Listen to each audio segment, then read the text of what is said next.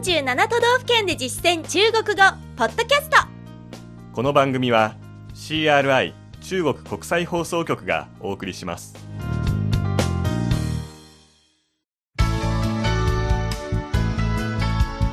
大家好。皆さんこんばんは。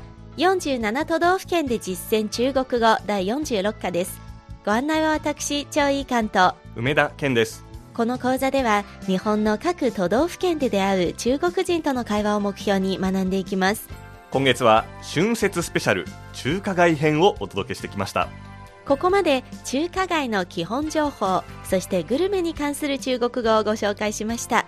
中華街編最後の今回はグルメ以外の遊び方を見てみましょう。中華街編はいつもと趣向を変えて情報と単語を中心にお届けしていますまず前回のおさらいです美味しい食べ物という意味のグルメですが中国語では何と言いましたか？グルメ全体美食美食美食と書きますね。でもペロッと食べられる軽いものは小吃。小吃とも言います。したがってグルメ街の中国語は美食街美食街または小吃街小吃街と言いましたね。では今回の内容に移りましょう。中華街では春節の時期になると伝統行事が行われますね。はい。伝統行事、传統活動。传統活動。内容はいろいろですけれども、中でも見どころ満載なのが各種パレードです。パレードは、遊行。遊行。春節のパレードですと、春節遊行。春節遊行。というように、パレードの前に具体的な描写の単語を入れます。このようなパレードでは、様々な中国の民間で伝えられてきた文化芸術、つまり民間文芸を近距離で味わえますね。民間文芸、民間艺術。民間艺術。中国語ならではの言い回しですね。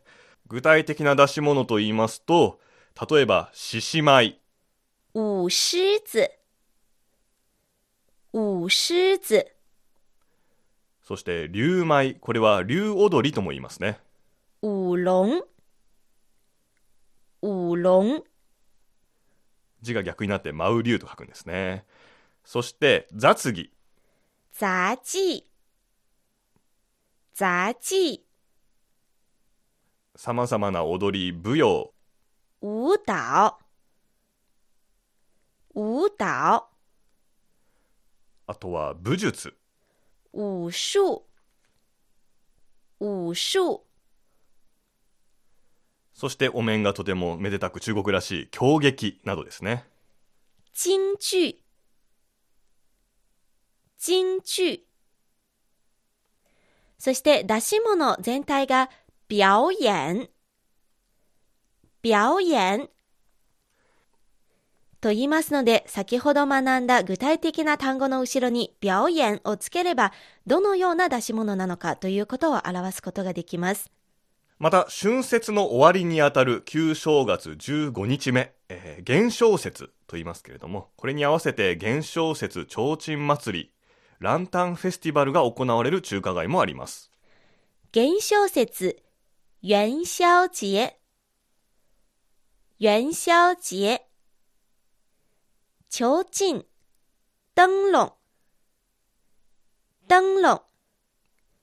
ですので、直訳ですと、元宵節、灯籠節となりますが、一般的にはこのような訳ではなく、元宵節灯会、元宵節灯会。と表します。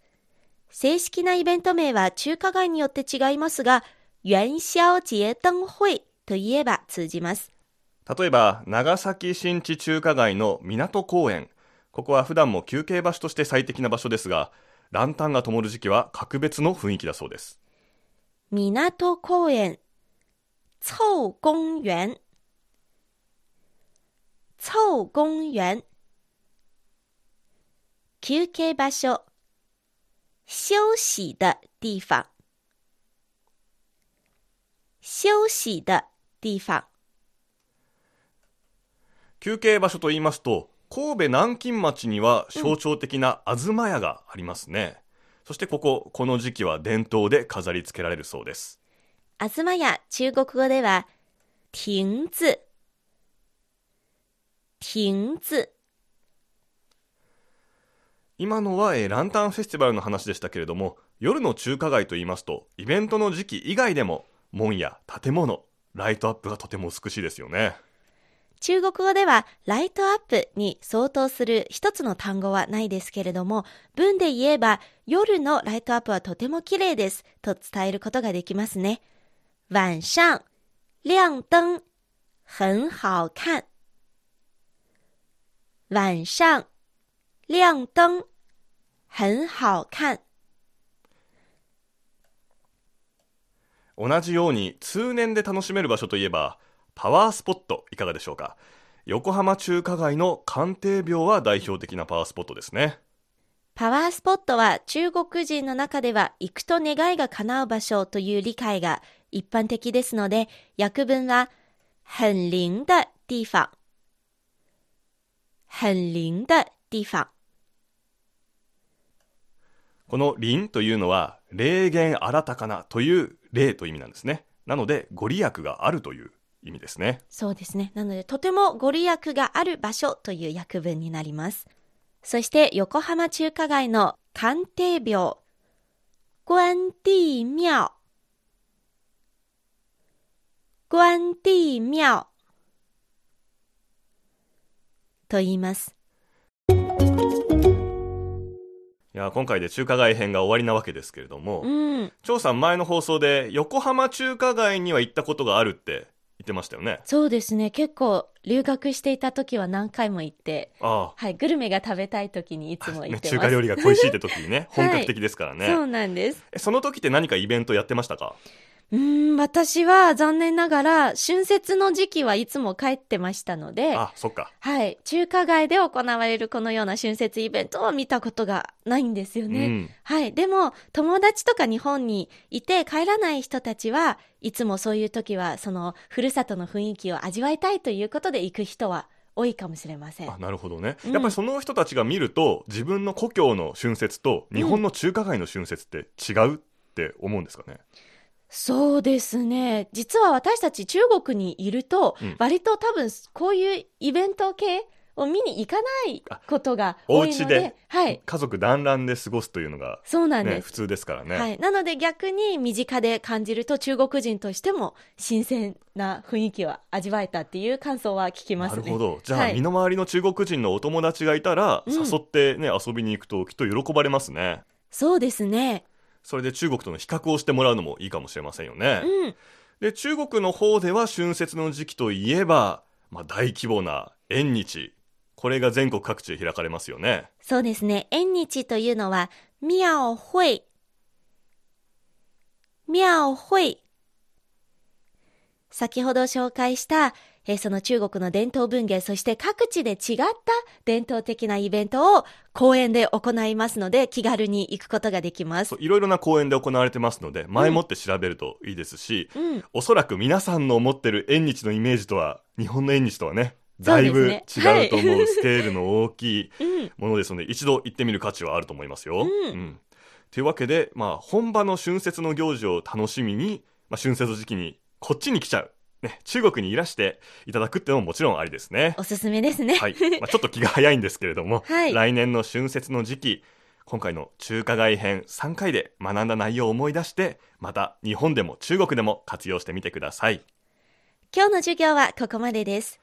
次回からは都道府県編に戻ります。来月取り上げるのは兵庫県です。どうぞお楽しみに。ここまでのご案内は私、張井関と、梅田健でしたそれでは下次见，再见。